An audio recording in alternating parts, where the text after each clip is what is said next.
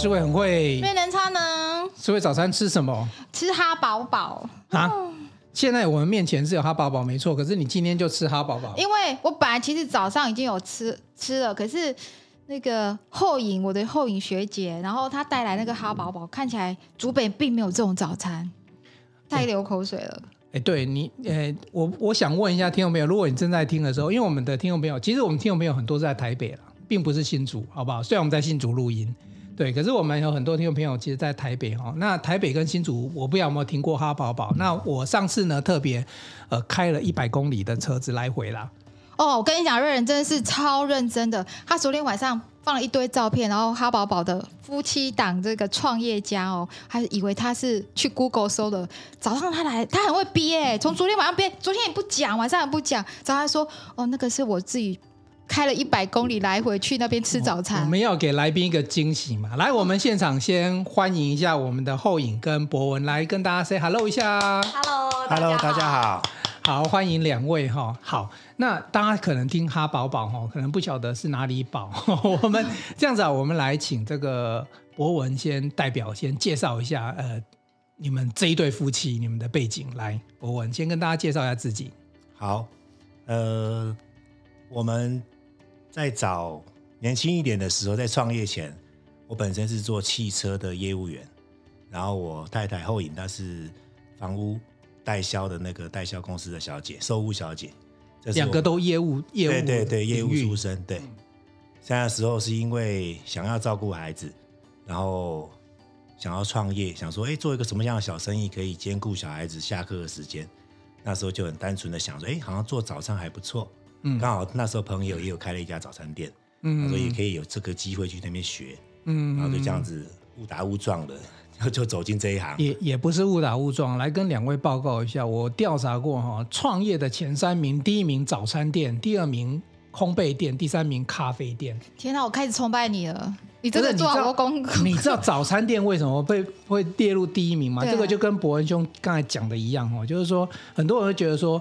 开早餐店不就是六点做到十二点，然后下午就可以回去睡大觉，然后每天工作就只有那个中午以前那个时间点。我们今天来让这一对夫妻啊来跟大家分享一下，真的是这么一回事。如果你今天听众朋友正好有想要开早餐店的话，哎，我跟你讲，真的，我上次有有访问过一个一个女生，她其实是一个女主播，后来去开一家早餐店，然后就有听众朋友写信来说，哎，她想要拜访一下这个老板娘，因为她女儿也想开早餐店。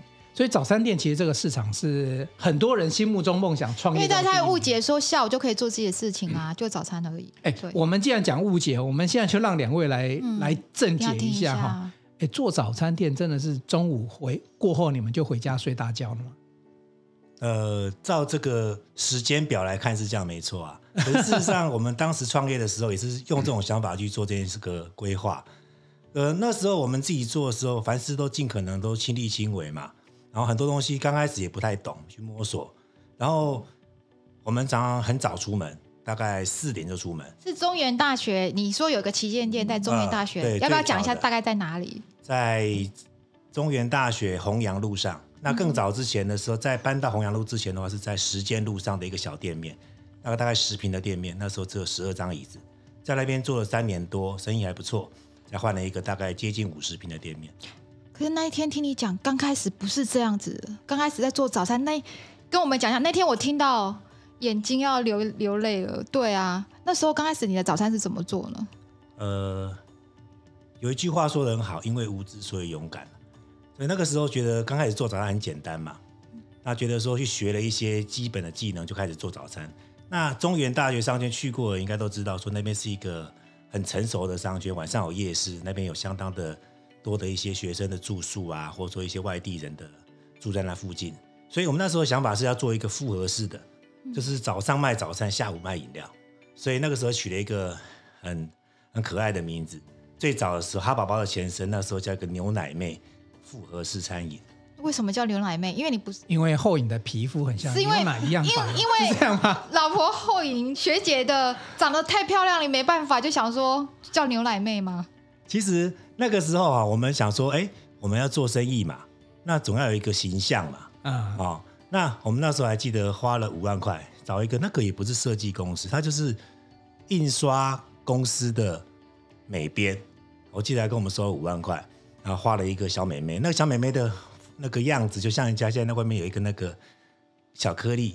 森永牛奶糖。啊，森永呢巧克力那个会把那个小舌头吐出来，那个就类似那种的一个一个一个图腾，一个一个那个小女生，所所以取了牛奶妹。那想牛奶是因为你在早餐的时候有牛奶嘛，有这个东西，然后说应该符合。然后到下午卖饮料嘛，你就会有牛奶这个东西，所以好像我们用牛奶妹这个东西会比较符合我们的调性，所以当时就取了这个名字做早餐。那所以当初我我因为我们好奇是那个牛奶妹是什么？这个发想是那个小编发想出来的，不是你们，是我们自己想的，就是那个牛奶可以从早餐到对下午嘛哈，就下午可以喝木瓜牛奶。所以这个是伯恩想的，应该是两个一起想的，一起想。对，当时是这样子想，哎，好像不错啦，就很单纯的想说，那复合式餐饮嘛，那时候也没想过说要所谓一个清楚的定位，那时候也不太懂这些东西。哎，那我好奇哦，那个时候回到那个时间点跟现在哈，现在跟大家分享一下，哈宝宝在。呃，桃园以及新北呢，总共全国有，其实全国就是桃园跟新北呢，总共有十八家的直营跟这个分店、哦。当初你们做牛奶面的时候，有想过这一天吗？没有啊，那时候那时候我想知道牛奶面有多苦，单纯 只想活下来而已啊。那时候很简单，只是觉得说，哎，这么好的商圈，我只做早上好可惜。哦，那下午我们就开始做了一些什么，因为那个时候我们那个店面是顶来的。顶了一个茶饮店的店面，哇，那花多少钱顶店？呃，这里面还有一点故事。好好好，这个 这个故事就是很鲜。那时候我们顶那个呃小姐是一个算小胖妹吧，一个女生，她好像也是在更早期再去顶顶人家的店来做茶饮店，然后做了几个月。然后我们去跟她顶的时候，呃，谈好价格，我记得当时谈的好像是十万吧。大概十万左右，跟他顶所有东西，包括所有的东西，所谓的生财器具。对，因为我们顶的时候没进去他厨房看嘛，嗯、想说啊，有一些冰箱啊，有一些基本的一些什么之前他做饮料剩下的一些原物料啊。嗯、可是没想到他走了之后，我们发现既然顶的不是只有这些东西，我还顶了一堆垃圾。对，你要清那些东西。对啊，他他当天拿了，我们记得我拿了三万吧，他三万还是四万块的定金给他，然后他就从此就不见了。哎，这顶店的一个姿势像。你一定要去看看，说，因为有时候帮他清热色其实更贵。对，所以他到半年之后才他才出现。所以后面那个，我记得那时候拿四万块给他，后面那六万块他也没来拿。可是六万块是等他大概半年后，他爸爸出现了，说我女儿好像还有钱还没给你收完。我说怎么会这样子？可问题是当时你说要技术转移呀、啊，他也没有教我们啊。所以那时候我们就透过那些原料商，上面不是都会有一些电话吗？然后比如说怎么样打绿豆沙，怎么样做奶茶。然后怎么样去？这些都是他们教我们的。然后学会之后，我们就这样子开始做。然后下午要开始卖，想说，哎，要卖什么？卖仙草奶冻。我还记得是九月二十六号是我们开幕的第一天，然后开始做。那我们还是学了很多，像仙草奶冻啦，然后什么木瓜牛奶啦，然后西瓜汁啦。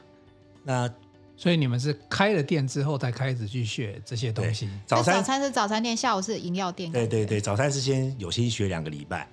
然后学两个礼拜之后，你们那个学习力也增强。两个礼拜，请问一下，早餐是人家学两年都还不见得。我想知道两个礼拜是卖什么呢？那时候早餐很单纯啊，就是吐司烤过之后，然后抹上一点沙拉啊，放比如说火腿蛋好了，就放上一片火腿，然后一点点小黄瓜，加一点番茄酱，放一个蛋，撒点胡椒，就很单纯。其实现在这样讲也是很单纯的原味啦。嗯。可是事实上那时候没有想过一个 TA 的问题是。我在学的地方是一个国中旁边，他那个店在国中，他的学生上课的必经之路。嗯，比如说他那个学校，只要往那个方向来学，一定会经过他门口。那地点很好，那地点很好，可是他可能只能到七点半啊，之后可能学生都进学校就没有。国中生啊，国中生啊，他必须不能说必须的，就经过你一定会想顺手或顺便就买个早餐回去进进学校吃。可是我没想到说 来到中原大学，那中原大学学生是有课才起床啊。哦，对，有时候中午才起床哈，对，等下午才有课。他们的机动性是骑着摩托车可以到处去吃啊，他不会说你一定有必经之路，我一定会去那边买早餐，所以他们的选择性也变多了。再来是国中生才十几岁，大学生大概二十岁，他选择的那个食物的那个属性也差很多，所以我才发现说哇，怎么我那个在那边做的看起来不错，怎么拿到这边来完全不完全不行呢？才发现说哇，原来这么这么中间有这么大的落差。后面才发现这个不对，才开始想尽很多方法去慢慢改善这些事情，然后他后面才会把它变成重新再改名字，重新再改做法。所以牛奶妹这个品牌维持了多长的时间？半年。半年。没有哦。你牛奶妹刚开始她早餐是做那个，你说皮蛋瘦肉粥吗？那是第一天。第一天你煮了一锅粥啊，就看到招牌牛奶面，然后进去是鸡蛋瘦肉粥，就是粥这样子一锅。刚刚讲嘛，复合式餐饮嘛，就想说我们并没有把它标标标出来说是早餐，就是复合式餐饮。OK OK。那其实复合式像让让很多人就去联想说，哎，到底在卖什么？不知道，也不知道。其实看到复合式餐饮不会知道你是卖早餐，感觉是中午才开始，所以这样有人去买早餐吗？就是所以是生意就很差。所以曾经我们后面改名字之后，然后。有几个学生经过我们门口，哎，你们新开的？我说没有，我们开半年。哎呦，开半年，可是我每天从这边过着没看过你们，因为我们在更早之前，从我们店面走过去，大概转一个弯，大概二十公尺，有一家在台中算蛮有名的，叫阿根早餐。哦，超有名的，呃、我们在这边是排队排好久、哦。对，那家店这个在我们那个时候，它是生意非常好的一家店。我常常看着这些学生在我们门口走过去，然后走回来，提着阿根早餐的袋子走回去。他这样来回走了半年，他没有发现哈宝宝那个啊，那个时候叫牛奶妹，他并没有发现我们是卖早餐的，对，因为写复合式的关系，对，所以那个时候生意就是非常差。到生意后面我们改了名字之后，然后我们就很标，那个时候想取的名字就取的哈宝宝。那时候叫他做招牌的，告诉他一个原则：四乘六的招牌，那个哈宝宝四三个字，尽量能多大就多大，然后下面写活力早餐，能多大就多大。你也不用帮我排什么排版啊，什么要大小要适中都不用，只要让客人第一眼看得到我是卖早餐的就可以。早餐的，对。所以可以透露，你刚才说很生意很不好，是从早上几点做到晚上几点，然后一天营业额大概多少？给我们。给我们那个黄瑞仁留个，因为黄瑞仁是很多餐饮的顾问，让他来评一下。等一下，我也开过很失败的店，好不好？对，他之前有开店过，对，来讲一下，就是早上几点到做到几点，一天营业多少？我们最惨的时候是早上九点进来第一个客人，我还记得是。哎，几点开业？你开业也是六点嘛？早餐？哎，早上六点。哇，到早上九点第一个客人走进来，然后那天早上了哈，单纯早餐的营业额只做六百块。哦，我记得那一天好像是十二月二十二号的样子，我印象中还是那一天。哇，印象很深刻啊，很深刻。一二二二一二，所以那个店有多大了？那个早餐店，那个牛奶就最早那个食品那个小店面了，十二个人的位置嘛，对。对 OK，, okay. 就最早那个店面了。可是你所在的位置其实已经在学校附近。附近。对，因为我们那个现在新现在那个店面的旁边有条路进去就是。中原大学就是都在那个侧门那个商圈，那个算同一个商圈里面。没错没错。哎，所以做到晚上几点？早上六点一直到几点？晚上十点。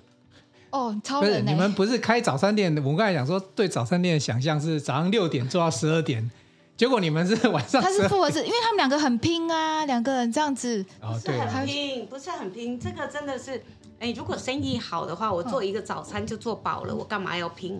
就是因为早餐的业绩实在太差，我们曾经有过一天做六百块的营收，早上早上做六百块营收，那那个时候小归小，但我们也还有蛮有蛮有那个呃管理的概念，我们还知道早上的营收跟下午营收要分开算，我们有交班，我们两个人自己交班给自己，然后把早上分开来，早上做两千多块，然后六做早上做六六百块，下午做一千多块，然后。这样就可以知道我们早上好还是下午好嘛？嗯，那一整天我可以看完一本《哈利波特》，你看那个早餐做的有多悠闲，《哈利波特》超厚的哎、欸，这个是一般人对创业中想象，我就是早餐店，然后很优美，然后然后浪漫的咖啡香，然后老板还可以这样看着《哈利波特》，但是前面他想象，就是、老板才能不是他想象是前面的人客人也是满满，然后反正有人帮您送餐这样，然后老板就负责看书。没啊，真的就是 闲到不知道要干嘛，然后那个偶尔一两个小时才会有客人叫一下，老板有在营业吗？我、哦、赶快从书丛中爬爬出来跟他讲说有有有，你要什么？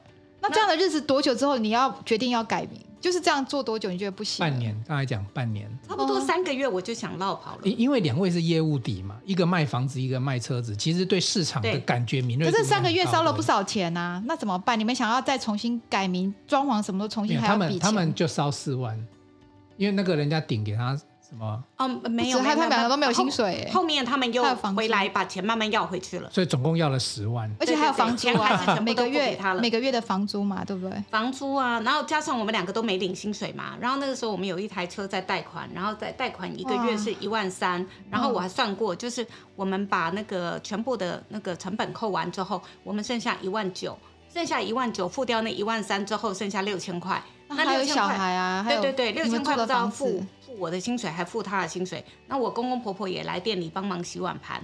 那你说六百块，那全全部的客人一起进来，就算只有六百块营收，那个十分钟也是蛮忙的嘛，对，对不对？所以还是要人进来帮忙洗碗筷。这个这个我同意哦，我 开过很失败的咖啡店呢、啊。你那个六百块的营业，我也曾经有过，我一杯咖啡一百、嗯。然后就做了六个客人。哎，你也做过六百块？我也做过六百块。哦哦哦，六百块好，好。但我们我们那一种是、嗯，我们是那种做艺术家的心情，反正随缘啦。来现场有没有？我们都进来在那边是交朋友。我在那个竹东火车站，竹东火车站的门口，哎，那个旁边有个艺术村。哦。因为它叫艺术村嘛，所以我们本来就不期待。嗯。对。可是做在商圈，如果是做六百，是很心酸的，因为你会看到别人家店家生意很好。对。对，我觉得那个比较是很明显的。所以你们后来要激到那个第二次创业基金，你们两个做了什么事？对，其实是呃，我我老公的一个朋友，我老公一个朋友，他对我们真的很帮忙，很照顾。他车他是做餐车的，然后每一次他收完摊之后，大概十点十一点，他就会开着他的小餐车过来。来我们这边聊天，他 说他开餐车的营业都比你多很多，哎，多啊，多很多，好多倍啊。哦、然后来我们这边聊天，然后聊天每次就讲说，哎，我看你们两个不缺钱，我们就说缺啊，怎么不缺？我们缺到快，穷到快被鬼抓走了。然后他说，可是我看你们两个这这样子很斯文啊，慢慢的做啊。我们就说啊，没有客人，你叫我们怎样快快做？要做给谁？然后后来他就常常跟我们讲说，哎，你这个不好，那个不好，然后你这个番茄酱不要这样装，你那个做法要改成怎么样？那刚开始我们听了，其实是我我我个人是不以为意啦，我也觉得嗤之以鼻。我总觉得说啊，你做餐车，我做店面的，你拿你那套来教我，我们不太认同。那不太认同，结果后来做到两个人穷到穷到，哎，信用卡也被停卡了，然后两个都信用破产。你光想就知道，我们连缴完车贷之后，我们除了留下一台小布布，什么钱都付不出来啦。所以所有的费用都缴不出来，我们两个都才那个信用破产。结果到后面要。决定想要痛定思痛来做一番改变的时候，那个时候就问他那个朋友，就说：“哎，你还有什么想说的？我们一并说一说好不好？我拿个纸笔记录一下，我们就照他的方式全部都改。”那个朋友应该就是你们的贵人，对，国中同学。对，哦，对，那博文可以再聊一下，就是说后来呢？后来就是说，接下来你们就是贵人出现了，然后我我很想好奇，就是说，哎，那产品改了，那为什么开始会有？换名字，然后建立另外一个品牌的那个动机。哦，其实那个时候牛奶妹其实就是很天真的一个想法啦。而事实上跟市场来讲，它就不符合那个市场了。嗯，那时候我们讲很单纯，那我们就卖早餐好了。那时候因为这么讲，其实有一段可能后影不好意思说。那时候我岳母就说：“呃，你们两个早上四点就出门，那晚上这么晚回来，那你们到底在忙什么？那如果说你们两个就放掉这个工作，就是不要做，把它顶掉。”然后你们两个去外面认真去上班，一个人两万五总有吧？那两万五加起来，两个人总会有五万块吧？也比那六千块好吧？那讲个孩子没问题啊。那时候我是我是不太甘愿的，我是真的非常不甘愿。所以那时候为了这件事情，我们有点争执。然后争执两天之后，我就跟他讲说，不然这样子，再给我们自己两个月，然后看可不可以改变什么。那时候我记得好像身上也没什么钱，然后跑跟我妈就借了几万块。然后添购了一些设备，比如现在的热热压吐司那个吐司盒子机啊，然后再做了一些调整。然后那时候就改了菜色嘛，菜单，包括以前像讲说，我们那时候以前是加只是单纯加小黄瓜，后面就把生菜、苜蓿芽、豆苗、番茄这些比较呃健康一点或者说比较西式的一点的那个餐点的那个那个菜，把它并入我们的那个产品里面。然后那时候开始学了一些。呃，比如酱料，比如我们先导酱自己做，然后开始去找一些食谱。因为本身我们不是相关科系毕业，所以花了很多时间在研究这些菜色的改变，包括去请教别人。比如说像我后影他嫂嫂是美国人，他很会做一些沙拉的东西，那时候特别去请教过他，然后教我们一些东西回来自己调，当然他们他们美国人调的味道很美式，可是我们就回来把它变成比较我们自己的哎台式一点的味道，带点带一点西式的味道，就类似这样子，花了一点时间，然后改了名字是最主要的，很奇怪，真的非常奇怪。复合式餐饮跟哈宝宝那时候叫活力早餐，那时候很明显的第一个月的营业额就不一样，差很刚开始已经有定位出来是早餐店，那哈宝宝这三个字怎么来的呢？呃，其实这也是一个 蛮好笑的，就是应该怎么讲，很多人在取名的时候会先，他会有比如说是英文名，他找一个中文的谐音来去做搭配。我们那时候没想那么多啦，当年那个时候，呃，我们在取这个名字的时候是刚好那个在我们那个年代的哈林庾澄庆那个，哎，我刚才就想到哈林，真的那个月刚好是他儿子出生，刚好有这个新闻哦。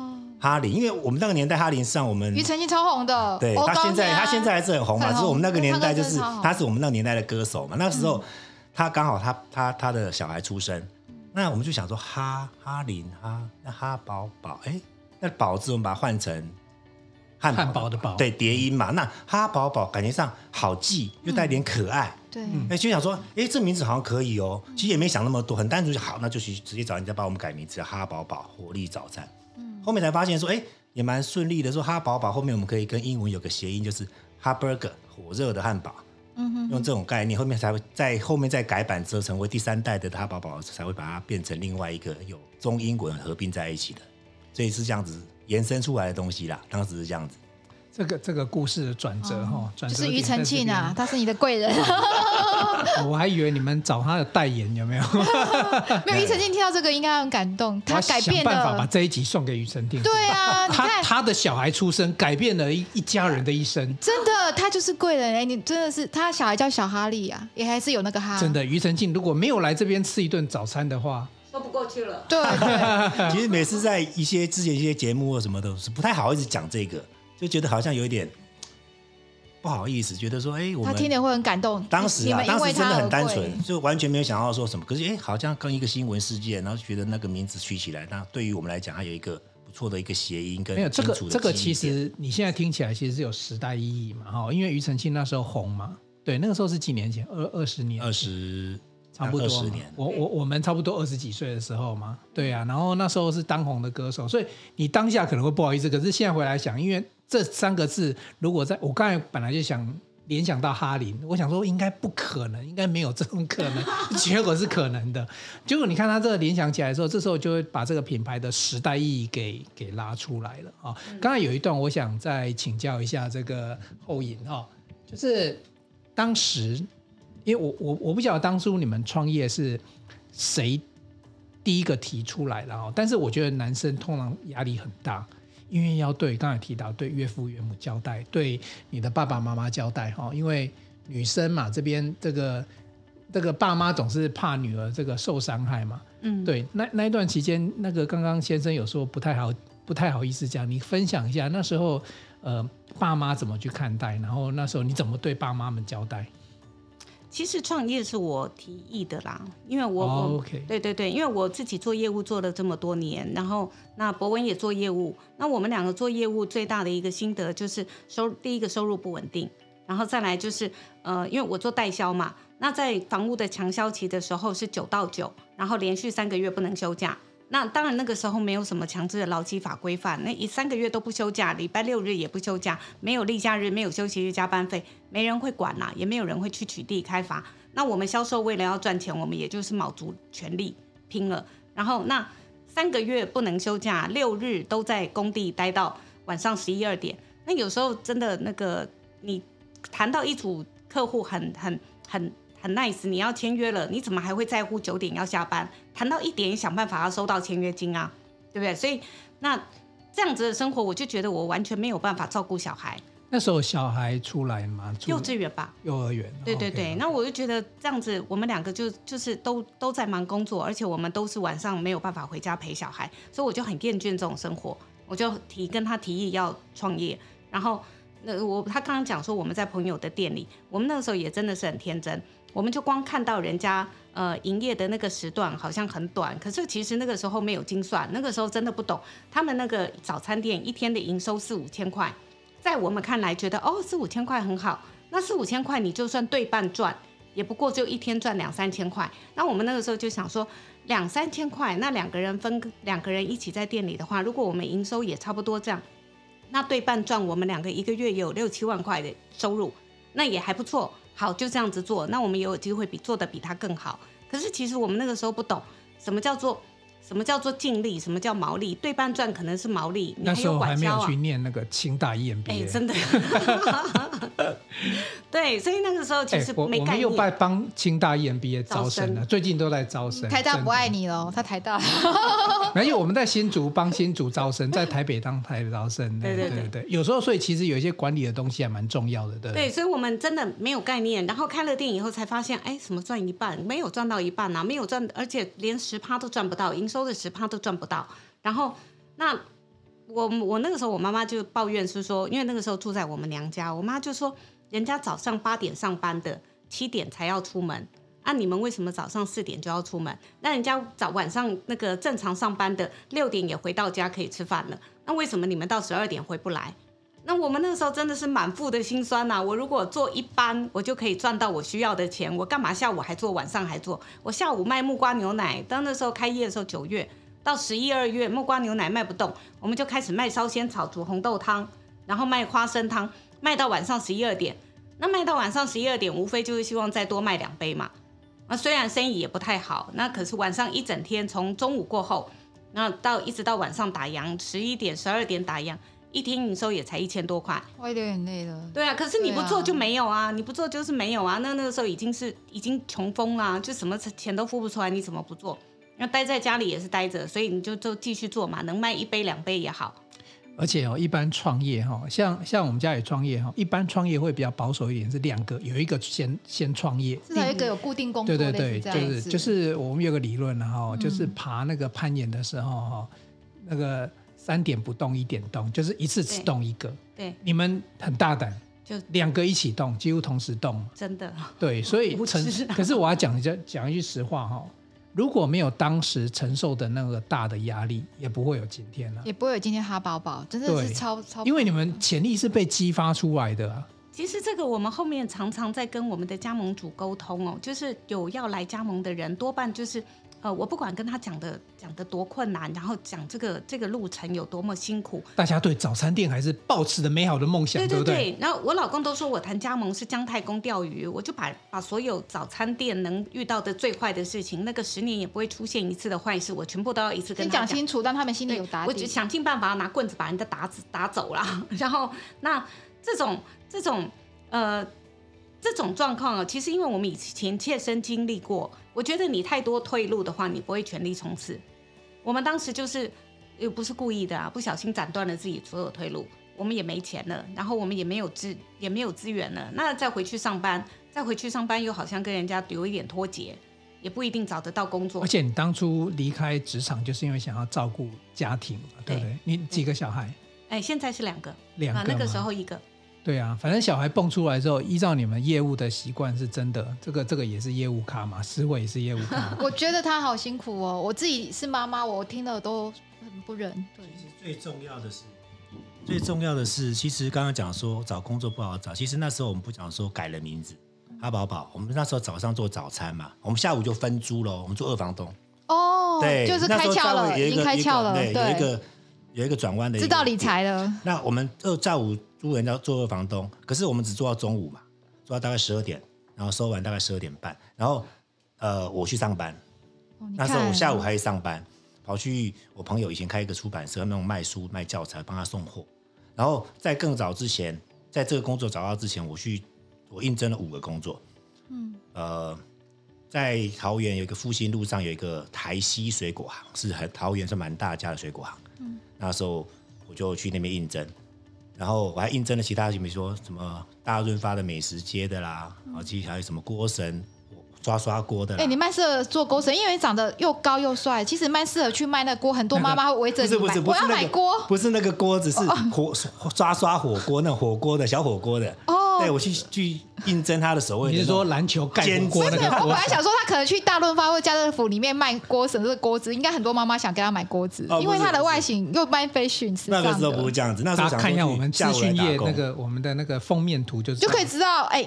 可可能快一百博文一个八，蛮帅的，高高的。哎，博文这让我想到那个柯博文，对，有没有那个就高高的就他叫徐博文这样。对啊，对啊，对。所以那时候去找了这很多工作，其实让我很挫折。我找了五个工作，没有一个工作要我。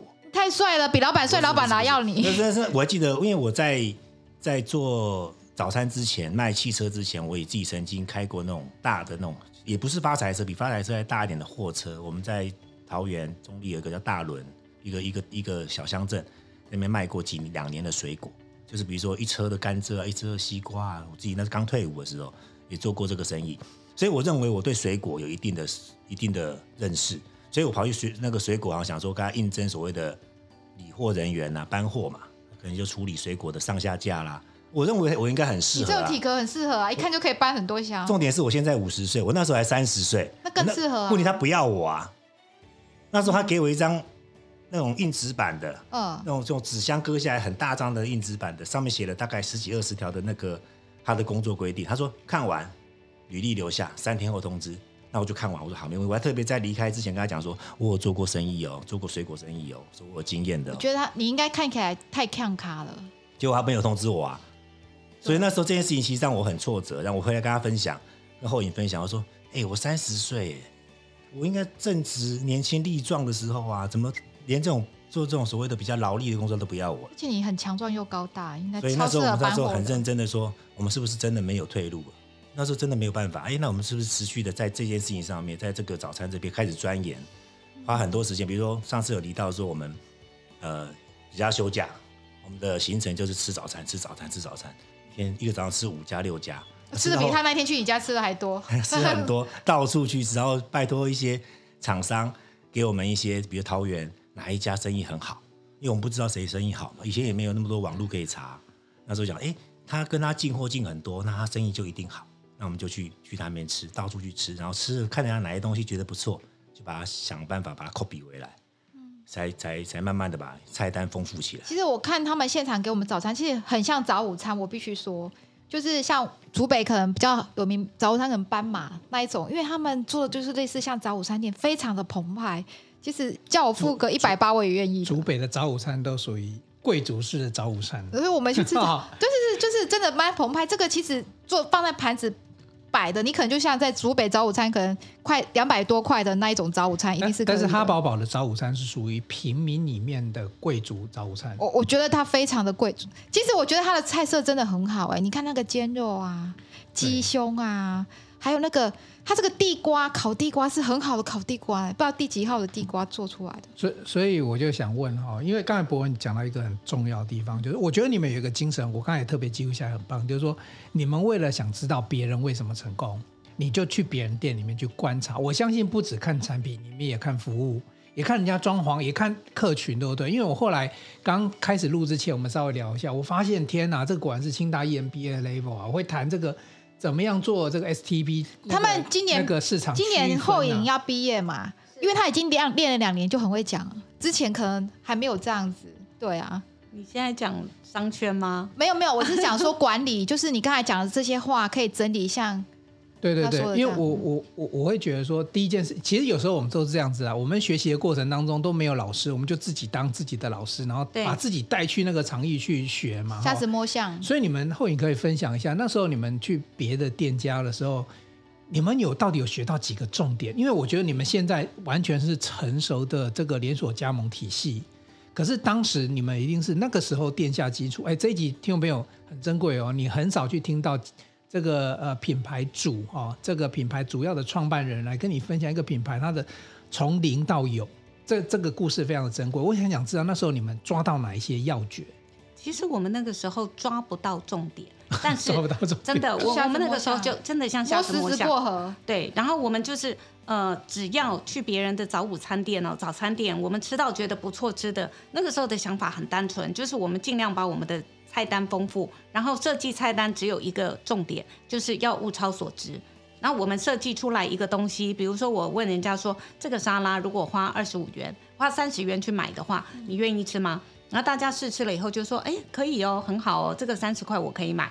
然后最后我们定价就是二十五块。所以就是我我一定要让这个东西超过你的所求所想。我们的想法就是物超所值，所以我们在别人的早餐店。只要吃到觉得好吃的，我们就把它搬回店里，然后开始研究人家的寿司。然后那刚才我老公讲说，我们去吃人家吃吃，比如说一个早上吃五家六家，吃到第五家第六家，其实真的没有本事吃了，我们就开始拆解。每一样餐点打开来，然后开始拆解，然后去试它的酱的味道，然后摘一块它的肉的味道，试试看这个肉我们有没有办法叫得到。那这个面包有没有什么特殊？然后酱汁又有什么特殊？然后就这样子开始一直改良我们的菜单，改改改到后面，然后觉得这些早餐店太 low 了，没办法满足我们，我们的 label 比人家高多了。对，然后我们就开始去找一些，比如说什么呃日式猪排店，然后我们去研究人家的寿司，它那个高丽菜丝怎么切的，怎么去。冰镇，然后它的那个酱汁啊，它的那个呃高高丽菜丝去沾的那个那个酱汁，然后是什么味道？然后我们还为了要去研究人家那个寿司，我们那时候去那间什么呃微风，微风有一间那个时候呃地下室有一间那个呃日式猪排，对对对，日式猪排店，然后它有个酱汁很好吃，然后我们就为了要去学煮那个酱汁。我们就每一次去那边吃，然后就给人家用个带一个塑胶袋，给人家包包一点酱汁，偷偷偷一添一点回来，然后回来开始一锅一锅煮，然后一直试吃，一直试吃，试不到原来试不到它的味道，然后那一包酱汁也放了几天坏掉，好，我们就再去一次，再给人家添一包回来。然后就再继续试煮，这时候就启动了学习之旅，对不对？就因为你们不是从不是餐饮科系出身的嘛，对对对，也没有这个背景，但是你们就这时候认真的从食物开始学习。对，而且我借用建仁餐厨的一个名言呢、啊，叫做“人无我有，人有我怜，人连我退”，好像是这个样子。威理执行长说的。而且我刚才有吃，因为建仁餐厨比较厉害是舒肥鸡，嗯，然后我刚才吃了他们早餐这个鸡。其实超嫩的，我觉得它是有苏肥过，而且味道很好。哎，我是建人餐厨，我常常在吃这个东西。对对，它这个早餐店其实已经有早午餐了。坐在我现场的都是餐饮业的专家。没有，我有一点我要问一下哈，比较管理的东西，别人做出来的东西，然后你去学习，你做到了，可是你你要比别人便宜，那你是不是在原物料或什么一定有一些方法，你才能够有利润嘛？是。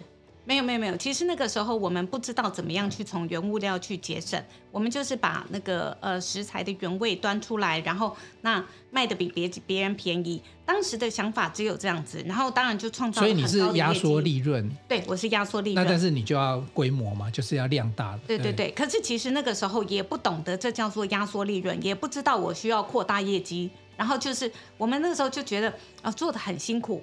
然后怎么奇怪，每个月剩下来钱就这么一点点，就是感觉哎，客人变多了，营业额变高了，但是净利还是不够。对对对，然后我们已经做到就是那个哎，可以叫号，然后发号码牌，然后上面有叫号灯，然后我们还要轮那个点餐人员还要轮上下半场，因为我们用麦克风点餐。这时候已经是哈宝宝一个月的营营业额有多少？一百多万。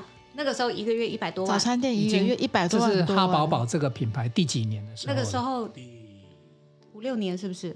我们搬家是三年多搬家，然后后面进电脑改装，在第五年吧。可是这是第一间店，那时候第一间店，那个时候只有一间店。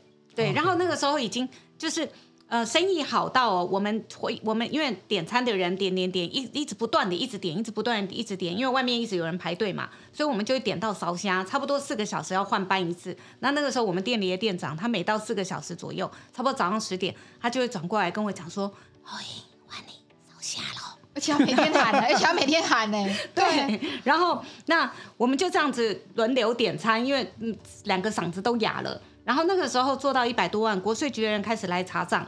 他本来认为说，啊、他本来认为说，哎，大概就是一个那个虚报，所以人家检举，他就把他查无此证，然后就退回。因为很早早餐店可以做到一百多万。对，就后来人家又附更详细的证明，然后就附那个，比如说我们的号叫号灯、号码牌、外面排队的人龙。结果他就有一次。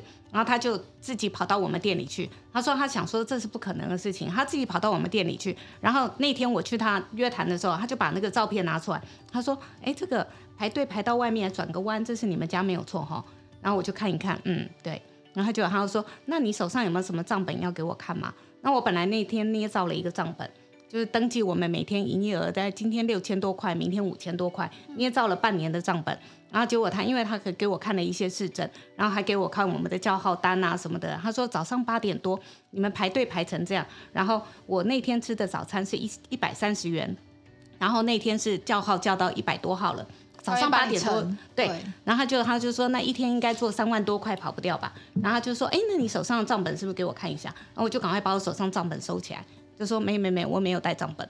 因为我手上账本拿出来就变那个赵文这样，可是这样你们应该很有钱所以那个是国啊税局的人嘛？对对，那那个时候就是国税局人都来查账了，然后叫我们开发票。可是我们就觉得我们还是过路财神啊，手上怎么没剩多少钱？每个月就是生活费，然后一点定存，那也没有多多少钱。后来我们就请了一个顾问，然后请了一个顾问，他就开始教我们做毛利表，然后这开始开始，他问我说一条橡皮筋多少钱？